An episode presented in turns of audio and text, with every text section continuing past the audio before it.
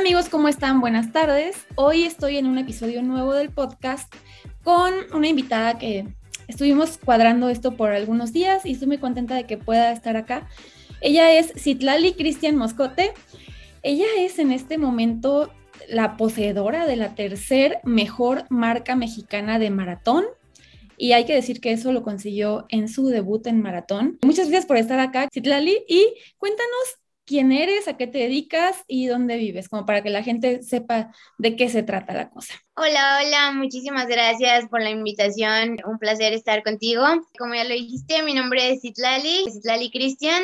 Aparte de ser atleta, yo soy estudiante. Terminé licenciatura de Cultura Física y Deportes y actualmente estudio Mercadotecnia. Estoy estudiando mi segunda licenciatura. Yo vivo en Guadalajara, estudio en la Universidad de Guadalajara, de acá de Jalisco. Y como le mencionas, acabo de debutar en la prueba de maratón, consiguiendo pues actualmente la tercera marca histórica de México y pues del ranking actual estoy ahorita como primer lugar de aquí de México. Oye, qué impresionante y muchas felicidades para empezar. Para que lo dimensionen, las marcas anteriores, bueno, son las de Madaí Pérez y Adriana Fernández, y además no estás muy lejos, la marca de Citlali es 22611, entonces para haber sido un debut, o sea, y no, para haber sido cualquier, aunque sea su quincuagésimo maratón, es espectacular. Cuéntanos, por favor, cómo fue ese maratón, cómo fue para ti, porque por más que seas una corredora súper experimentada, que suma muchísimos kilómetros cada semana, el maratón es el maratón. O sea, uno no llega como sabiéndose administrar o sabiendo cómo es la prueba, ¿no? Hasta que no la vives, no, no lo entiendes al 100%. Claro, totalmente de acuerdo. Pues yo realmente He tenido un proceso muy largo, tengo siete años ya con mi entrenador y pues yo empecé haciendo pruebas desde 200 metros, 400 metros y en 2019 comencé con pruebas más largas que era el medio maratón y pues actualmente desde un poquito más de un año decidimos que toda la planificación iba precisamente para este maratón de Sevilla y como lo mencionas, el maratón, pues realmente yo creo que hasta que lo haces, te sabes cómo es todo esto de las distancias. Realmente yo lo preparé muchísimo, sin embargo, como dices, claro que hay cosas que a lo mejor la experiencia pues te gana, ¿no? Yo he platicado un poquito aquí con la gente que tengo más cerca, sobre todo comparo mi experiencia con la de Gladys Tejeda, que mucho tiempo fue junto conmigo en el grupo, que la mayoría del atletismo conocemos que es una corredora súper experimentada, que realmente creo que ahí, por ejemplo, con ella sí la experiencia la llevó a correr un poquito más rápido que yo. Sin embargo, la verdad es que para mí fue un evento súper bonito y en todos los sentidos, pues aparte de muy planeado, todo fue como yo lo había planeado, como yo había decidido hacerlo. Desde el inicio, desde días antes, el clima, el lugar estaba hermoso, la organización, todo, todo fue tal cual como yo lo había decidido hacer, como yo lo había planeado junto con mi equipo de trabajo eso me ayudó pues a que en ningún momento tuviera mm, un mal pensamiento o que me sintiera mal en alguna cosa, realmente no lo tuve. A mí me encantó la distancia. Yo siempre les decía que, pues que yo no podía decir nada de los maratonistas hasta que no lo hiciera. No podía opinar porque pues si no lo has hecho yo creo que no puedes opinar del maratón. Realmente a mí se me dieron las cosas tal cual como las planeé de inicio a fin. Creo que eso fue lo que me llevó a hacer esa marca. No varió nada de lo que había planeado y eso fue la clave para que saliera ese resultado. Oye, eres una persona muy organizada, por lo que escucho, ¿no? Como que te gusta todo tenerlo como muy bien, como me pues mencionaste, planeado y como que no haya como tanto lugar a fallas, ¿no? ¿Qué tanto tiempo antes planeaste esto y qué fue como los puntos más específicos y más importantes para ti de tu planeación de este maratón? Porque no nada más es lo que se hace en ruta, sino muchas más cosas, ¿no? Claro, totalmente. Yo, de hecho, con mi entrenador y todo, platicamos sobre este evento, como te mencionaba, desde yo creo que un año y medio antes, mi entrenador me dio la oportunidad de elegir cuál maratón quería y yo había estado viendo muchos maratones y yo quería pues elegir este maratón de Sevilla. Yo sé que muchos mexicanos a lo mejor no lo conocen o no lo conocían tanto. Sin embargo, yo con algunas personas de otros países que yo había estado siguiendo, argentinos, brasileños, sobre todo latinoamericanos que yo estaba siguiendo, había visto que habían hecho muy buenas marcas en este maratón. Entonces comencé a investigarlo mucho, el clima, la ruta, y cómo se llevaba a cabo todo el maratón, yo le pedí la oportunidad a mi entrenador de planificarlo, de que ese fuera mi debut de maratón y buscamos todo para poder estar en ese evento y lo conseguimos. La planificación de todo, como dices, no solo de la carrera, sino de los entrenamientos, de la nutrición, de los tiempos, todo lo planeamos. Creo que desde poquito más de un año planeamos realmente esa marca. Con mi entrenador tenemos un sistema, no tanto el enfoque es como la marca final, sino cuánto tiempo por kilómetro tienes que ir. Al final de cuentas, pues sabemos la marca que va a salir, pero sin embargo, yo me enfoco mucho a kilómetro por kilómetro. De hecho, en mi reloj, yo no le pongo el acumulado en tiempo ni en kilómetros. La pantalla que yo veo en mi reloj en las competencias es donde se va reseteando cada kilómetro. Eso me ha ayudado mucho a mí, pues en poder cumplir con el plan que se trabaja. Y yo creo que para administrarte en un maratón, que son tantos segmentos de kilómetro, es como mucho más fresco estar pensando en un kilómetro a la vez que estar haciendo la resta de que todavía me faltan 38, cosas así, ¿no? Sí, mentalmente también eh, es esa parte. Y pues también, como sabemos, el atletismo es un deporte pues de marcas exactas, ¿no? Entonces, pues nosotros queríamos la marca y sabemos que si te, te van segundos eh, en el acumulado, al final de cuentas son muchos segundos extras. Nosotros pues vamos planeando y vamos viendo kilómetro a kilómetro. Sin embargo, pues tenemos un control donde se van viendo cuánto pasamos el 5, cuánto pasamos el 10, cuánto pasamos el medio maratón. Ese es un control que sí se lleva tal cual. Oye, y este era una marca que querías dar también para clasificar al Mundial de Atletismo de Oregon, ¿verdad? De Eugene. Sí, así es. Bueno, yo comencé siendo haciendo los procesos de Universidad Nacional y desde el 2019 que empecé a hacer medio maratón, desde ese momento decidimos que pues nosotros no íbamos a buscar ningún evento de proceso olímpico hasta que yo terminara de participar en Universidad Nacional. Yo tuve la fortuna de en la universidad clasificar a campeonato mundial de medio maratón, que es la distancia más larga que hay en universidad. Ahí me tocó ir a Nápoles, Italia en 2019, que fue mi último año de poder participar en universidad porque pues por la edad se puede máximo hasta 24 años, 11 meses. Entonces ese era mi último año de universidad y ahí yo terminaba mi proceso pues como deportista universitaria. Desde ahí nosotros decidimos que ya para el siguiente ciclo, que era este ciclo de París 2024, íbamos a buscar eventos desde este año 2022, que bueno, como sabemos pasó la pandemia y todo esto que cambió un poquito las cosas. Sin embargo, a mí no me afectó tanto porque como te digo, nosotros planeamos hasta este proceso, entonces desde ese año buscábamos las marcas, buscábamos todo, pero todo enfocado a, a este siguiente ciclo de París 2024. Sí buscábamos la marca porque pues es la marca mínima, primero que nada, que pidieron para Juegos Olímpicos anteriores, entonces sabemos que la próxima para Juegos Olímpicos de París va a estar pues o igual o más o menos no va a variar tanto.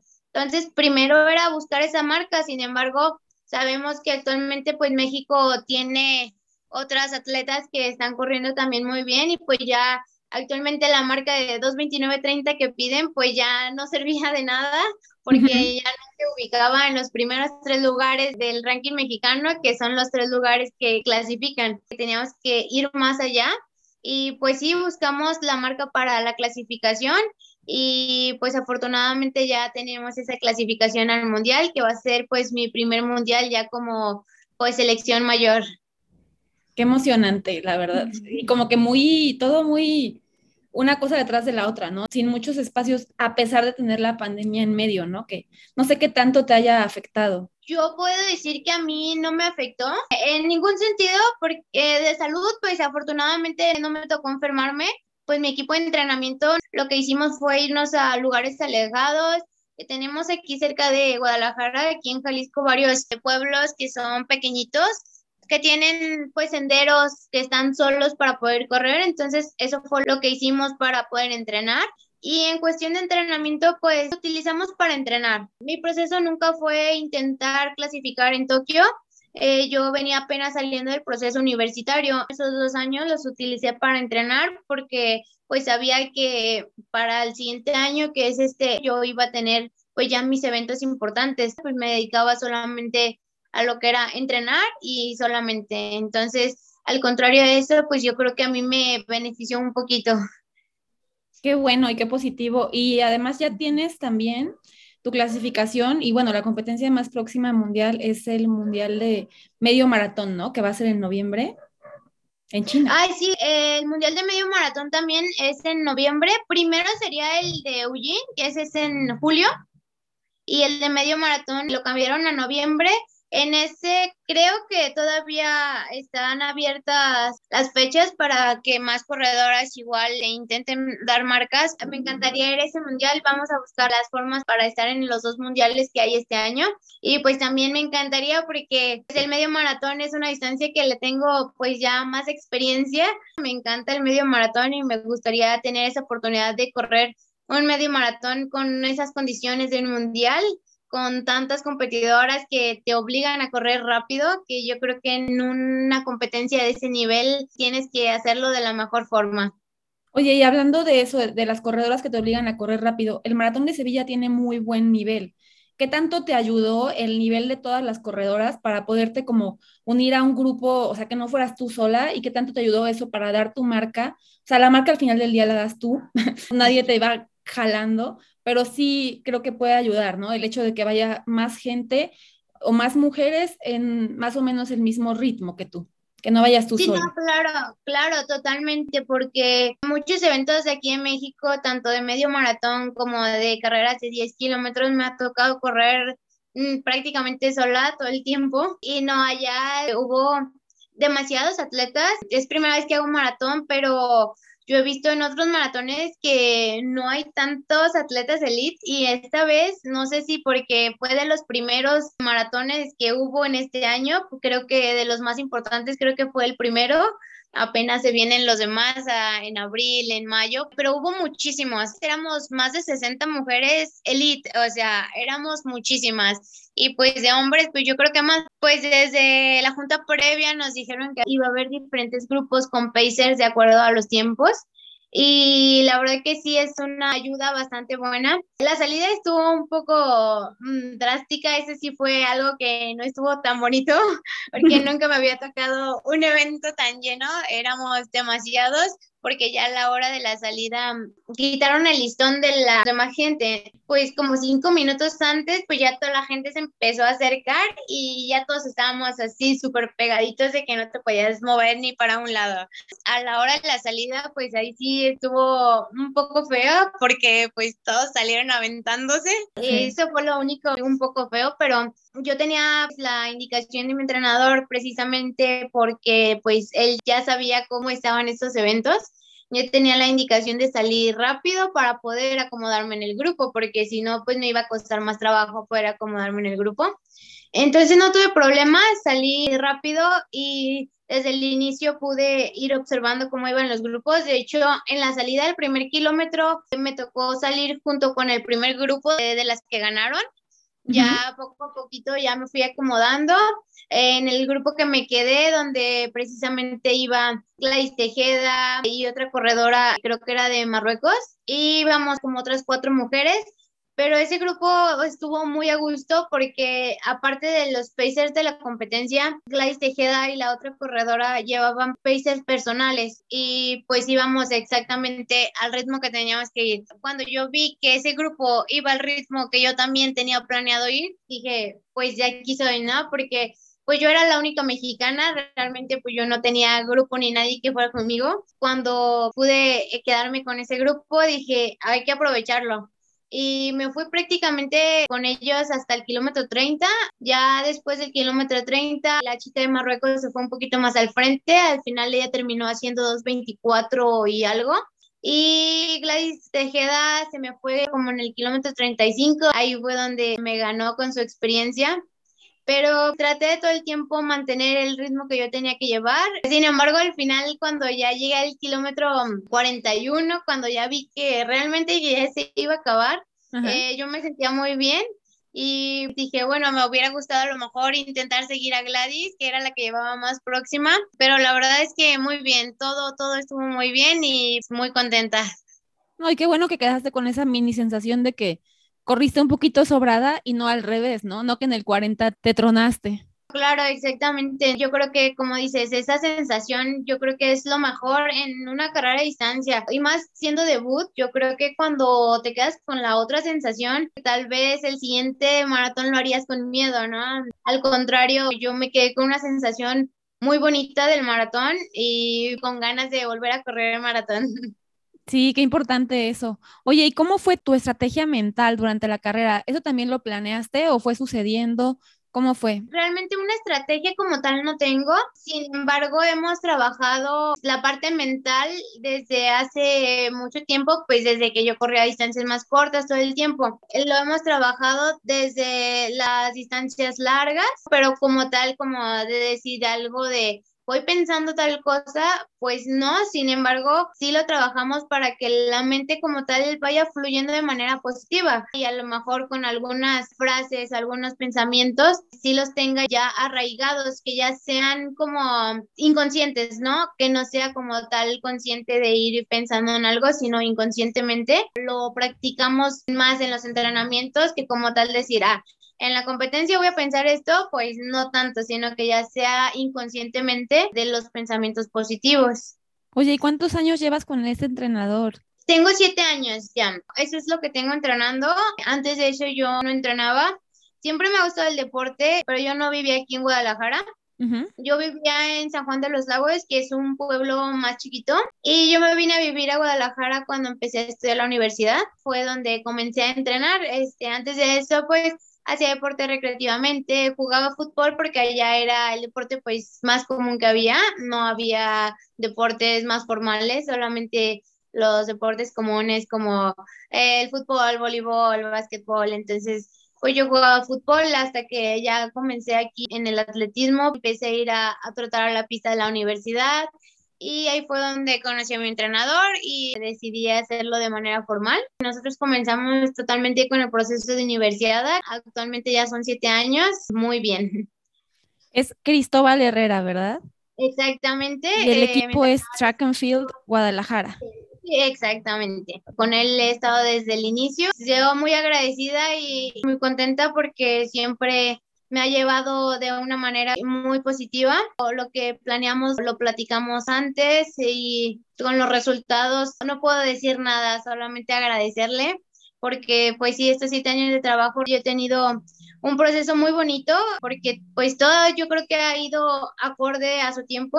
Poco a poquito fui subiendo de distancias, poco a poco hemos subido el nivel de competencias también. Mis primeros objetivos fue clasificar a universidades nacionales. Poco a poco el objetivo subió como cuando fui a la Universidad Mundial y pues actualmente pues ya los objetivos suben más que ahora ya son mundiales pues de federación y buscaremos los Juegos Olímpicos también. Qué emocionante. O sea, desde el principio que tú empezaste a correr, ¿te diste cuenta de que tenías este talento y que te gustaba o hubo un momento en el que te diste cuenta y que dijiste de aquí soy? La verdad no, yo al inicio mm, nunca creí que hubiera llegado a esto. He platicado con otros atletas y que dicen, no, es que yo desde chiquito yo quería llegar a Juegos Olímpicos, ¿no? La verdad es que yo no, yo al inicio no tenía para nada ese pensamiento. Yo recuerdo mucho y platico mucho que mi entrenador me preguntó eh, en los primeros días que empecé a entrenar que cuál era mi objetivo.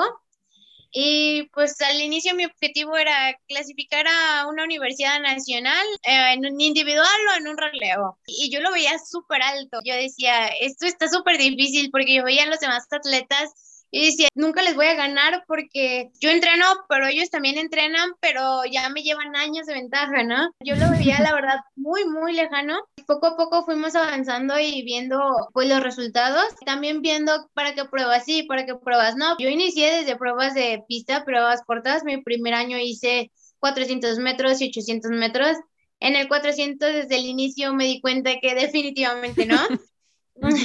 Desde la salida baja nunca me salió, me ganaban por muchísimo. En ese tiempo yo recuerdo me tocó competir en 400 contra Mariela Real, que ella ya tenía pues mucha experiencia, ella estaba marcando en ese tiempo como 53 y yo pues hacía un minuto, entonces era pues muchísimo. En esa prueba definitivamente desde el inicio nos dimos cuenta pues que no. En el 800 pues a nivel estatal y a nivel regional medio mm, algunas competencias me salieron pues no tan mal. Sin embargo, los tiempos que yo estaba haciendo a nivel internacional no me daban para nada. Y así poco a poco fuimos avanzando de pruebas. A siguiente año subí de 800 a correr 800 y 1500. Y ese año en el 1500 gané mi primera medalla en universidad, gané plata en Universidad Nacional. Nos fuimos dando cuenta que en pruebas más largas me estaba empezando a ir un poco mejor. El 1500 fue una prueba que siempre me gustó mucho. Sin embargo, volvemos a lo mismo, ¿no? A lo mejor a nivel internacional sigo estando muy lejos en este tipo de pruebas. Y así poco a poco fuimos avanzando. Al siguiente año empecé a hacer 1500 y 5000, después empecé a hacer 5000 y 10000 y como te digo, mi último año de universidad hice el 10.000 y el medio maratón. Ahí gané oro en las dos pruebas en Universidad Nacional y ya fue donde pude clasificar al Campeonato Mundial de Universitarios, que fue en Nápoles, Italia.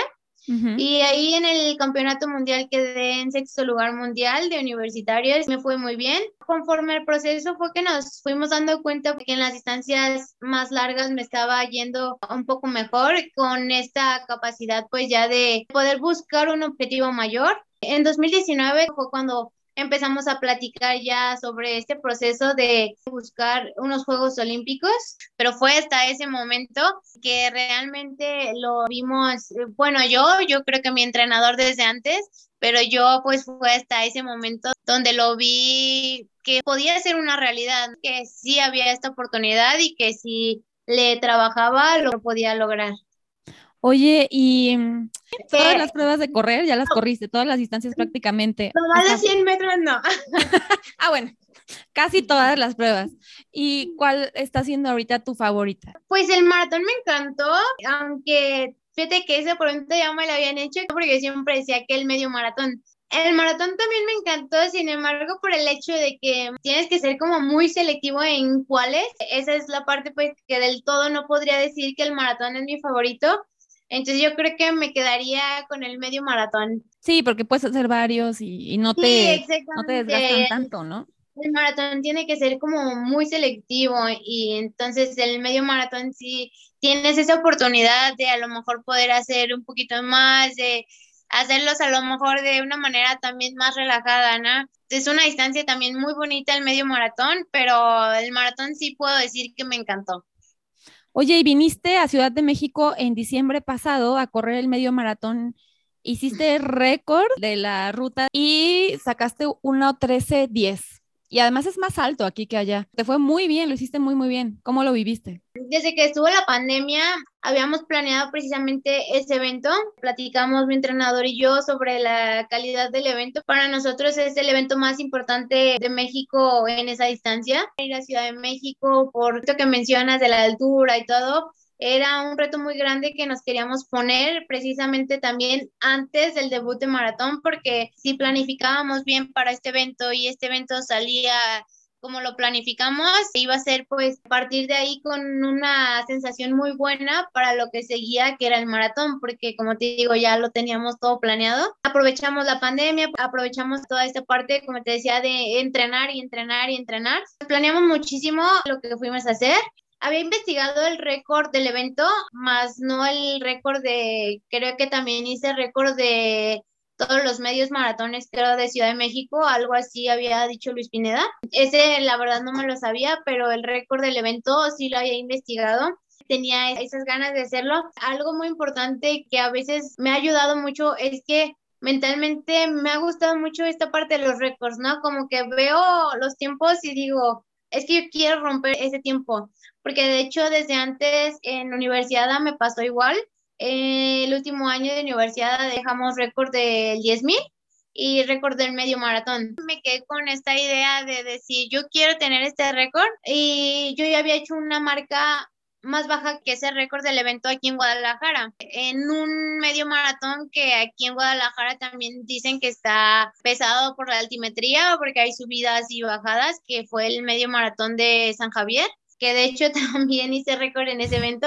Ese evento me dio esa confianza, lo trabajamos muchísimo, trabajamos todos los aspectos, tanto la altura, investigamos mucho la ruta, estuvimos haciendo diferentes controles, incluso en octubre yo fui a correr a Ciudad de México, corrí en Santa Fe ese fue el primer control técnico que tuvimos. Me fue muy bien, terminé con sensaciones muy buenas. Estuvimos haciendo diferentes controles, tanto aquí en Guadalajara como algunos allá en Ciudad de México. Estuve yendo a Viveros, estuve yendo a CEU, CEU me encanta correr allá. Pues todos esos controles se fueron dando de manera muy positiva. Todo esto nos abrió la puerta a decir que podía salir muy bien el evento. Y ese día del evento, la parte mental tiene mucho que ver. Y esta parte que mi entrenador, mi equipo, yo hemos trabajado de tener todo como que tan organizado, me ha funcionado mucho porque solamente voy y ejecuto, ¿no? Porque todo, todo, todo, desde la salida, el recorrido, todo lo planeamos tanto, tanto, tanto, tanto que a la hora de ir a correr ya en el evento, eso me ha ayudado a que todo salga muy bien porque lo ejecuto tal cual, ¿no? Mi mente ya sabe qué tiene que ir a hacer y esto es lo que hago, solamente ejecutar sin pensar tanto en lo externo. Corres además yo creo que con mucha más confianza, ¿no? Ya sabes a lo que vas. Tienes una ruta definidísima y listo, ¿no? Sí, totalmente, totalmente. Oye, y bueno, estás ahorita combinando el entrenamiento con tu segunda licenciatura. Yo me imagino que de repente se te cuatropean un poco los horarios.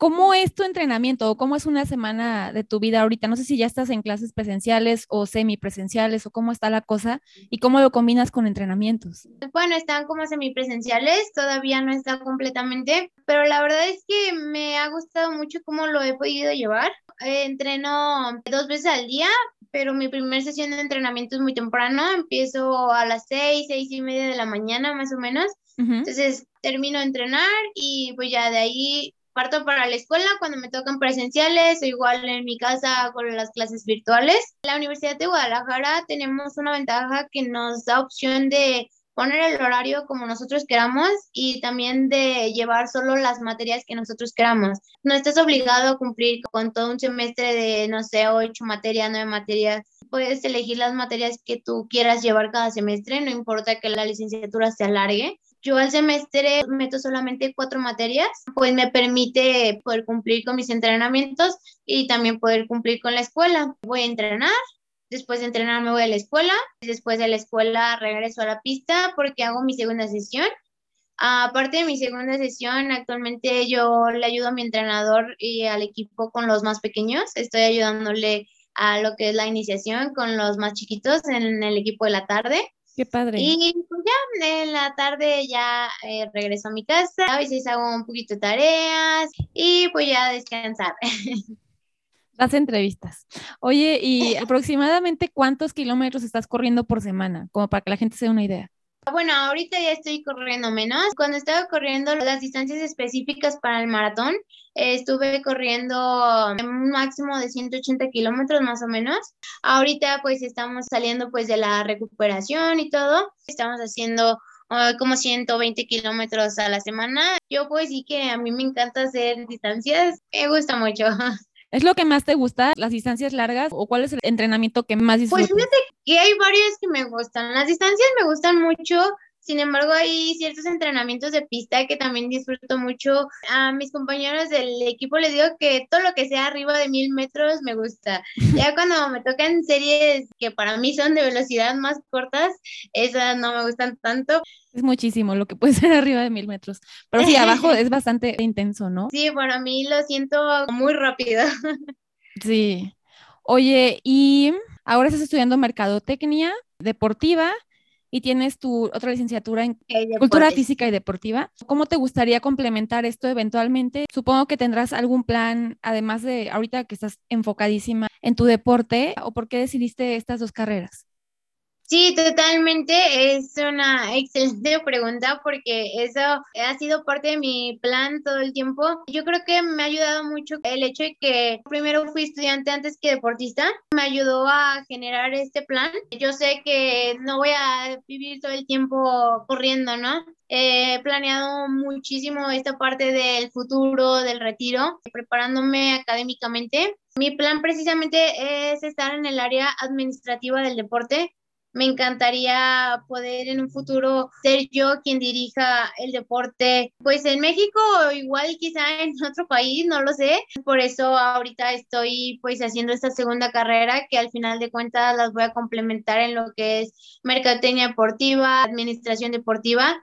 Después de esta licenciatura que estoy haciendo, me encantaría hacer una maestría en gestión deportiva eh, que esta ya sería pues más específica en conjunto de las dos que tengo. Lo quise hacer desde antes, sin embargo no tuve la oportunidad en muchas cuestiones pues de dinero, de tiempos y todo. Por eso decidí hacer la segunda licenciatura en primera instancia, pero este es mi plan a futuro, hacer una maestría de gestión deportiva, gestión y administración deportiva. Por eso, en conjunto con el deporte, sigo haciendo mis estudios que es algo que para mí es muy importante. Tienes muy planeada tu vida. Oye, y además sabes que el tema de mercadotecnia deportiva me parece que es tan importante para los atletas profesionales, porque muchas veces muchos atletas, desafortunadamente en este país, el hecho de que puedan continuar siendo atletas depende de que tengan algún patrocinio y muchas veces no saben cómo acercarse al tema mercadológico y cómo finalmente en este mundo actual, pues todos somos un producto y con Internet y redes sociales, todos tenemos que de alguna manera presentarnos y vendernos como un producto. Entonces, creo que también puede ser muy valioso para ti como atleta y para ayudar a otros atletas, ¿no? Porque, no sé, por ejemplo, una amiga puso una agencia de mercadotecnia deportiva y ayudó a todos estos atletas que están ahorita en Exatlón, típico atleta que tenía 200 seguidores de Instagram y los ayudaron como a mm, posicionar su marca personal y de pronto ya son súper famosísimos porque además tienen historias increíbles, tú y, tantos atletas que tienen historias súper inspiradoras, pero están tan ocupados entrenando que no les da tiempo ni la vida para estar posteando, ya sabes. O tal vez a, algunos no les gusta, muchos son más introvertidos o no les saben tanto, no se sienten tan cómodos como en este entorno digital. Entonces creo que también por ahí estaría muy interesante. No sé si de ahí has tomado como algunas cosas, porque además tú sí te mueves más en redes sociales que algunos otros atletas, ¿no?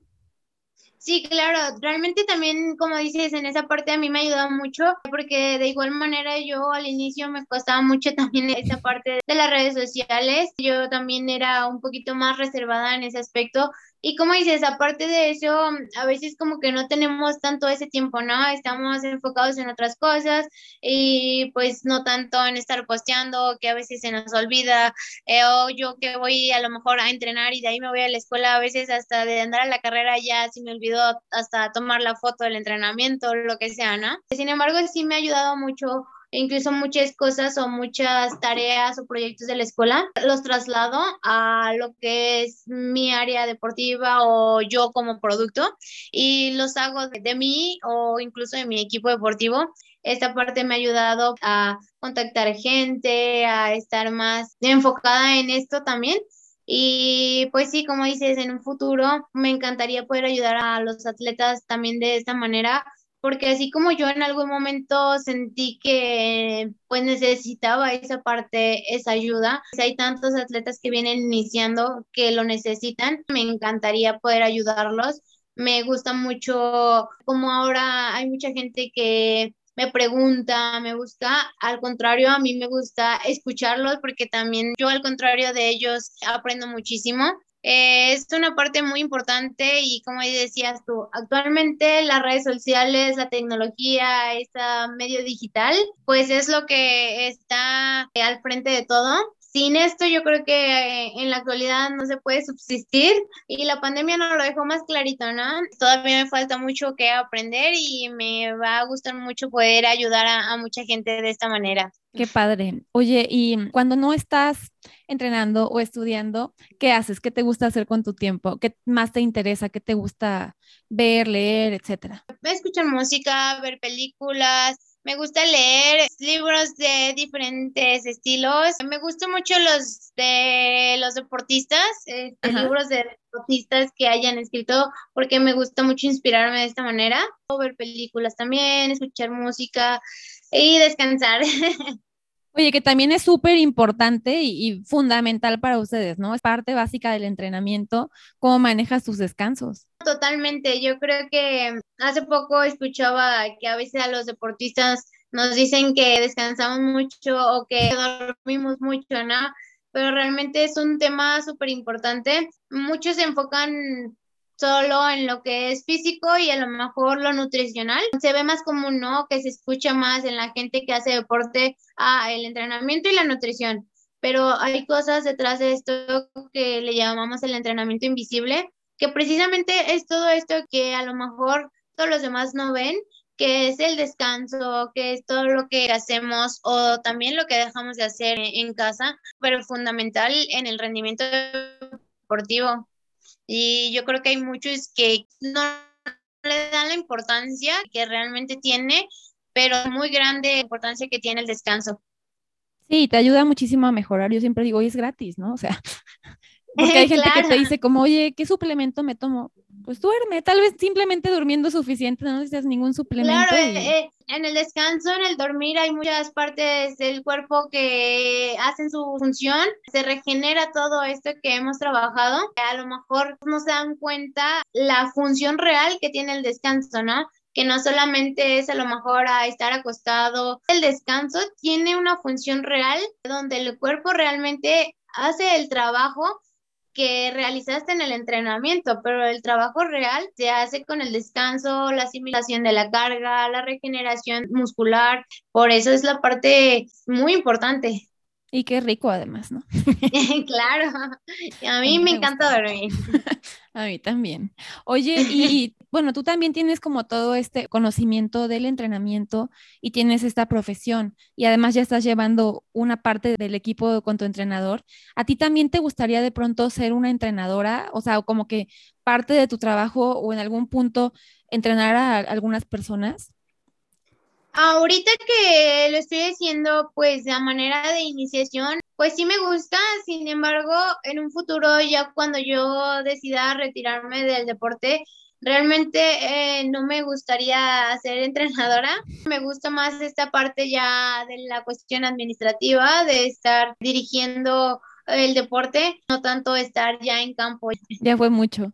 Y además hay mucho que hacer en lo administrativo y en lo político, por lo menos en México y en Latinoamérica, hay mucho que mejorar, totalmente. Yo podría decir que tengo esa ventaja, pues estoy estudiando académicamente toda esta parte, pero también lo estoy viviendo como atleta, ¿no? Estoy viviendo los pros, los contras, lo que hay actualmente, lo que hace falta. También esta parte de poder ir a otros países abre mucho la puerta a ver cómo se trabaja en otros países, a conocer la manera, las estructuras deportivas, las estructuras políticas, gubernamentales, de todo este aspecto en distintos países y ver de qué manera en México podemos ayudar para que las futuras generaciones pues a lo mejor no tengan tantas deficiencias que actualmente podemos decir que existen. Y lo bueno que hay pues a lo mejor conservarlo o buscar la manera de mejorarlo con este paso de los años esa es la parte que realmente a mí me gustaría poder trabajar en un futuro.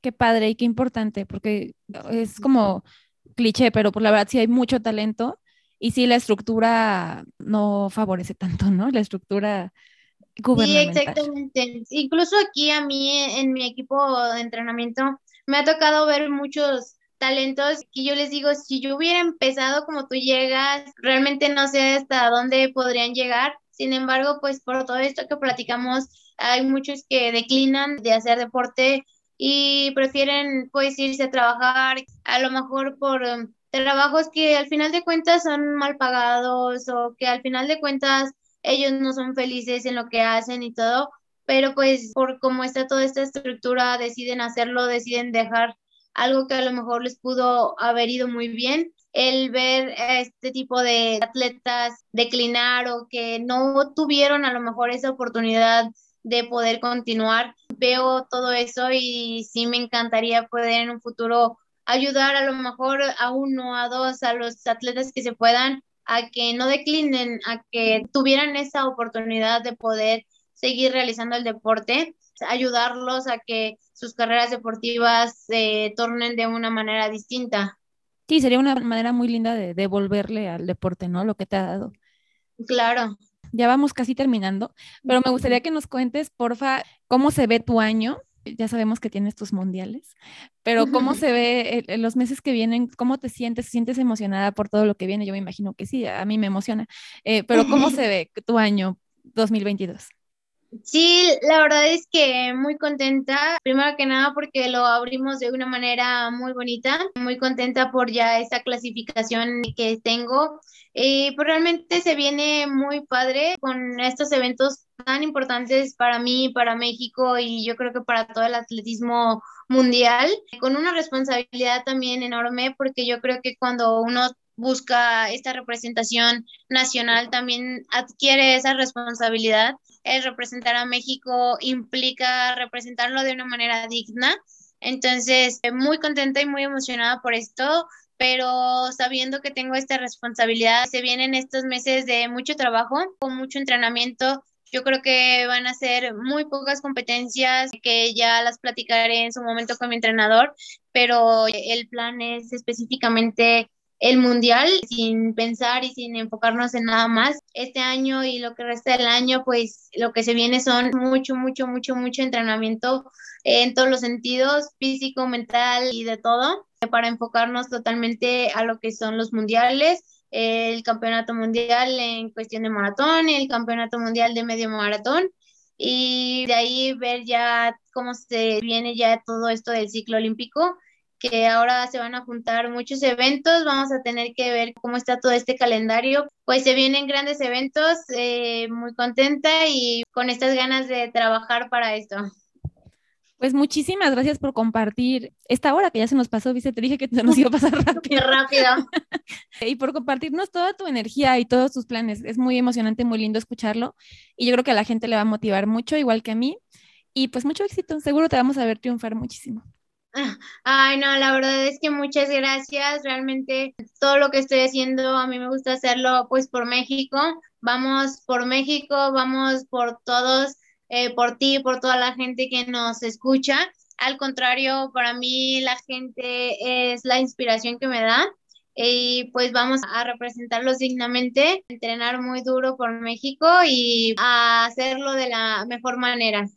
Muchísimas gracias. ¿Dónde te pueden seguir? Claro que sí, en Facebook estoy como Citlali Cristian, en Instagram estoy al revés, cristian.citlali. Sería un placer que me sigan ahí. Perfecto, pues vayan a seguirla y a motivarnos.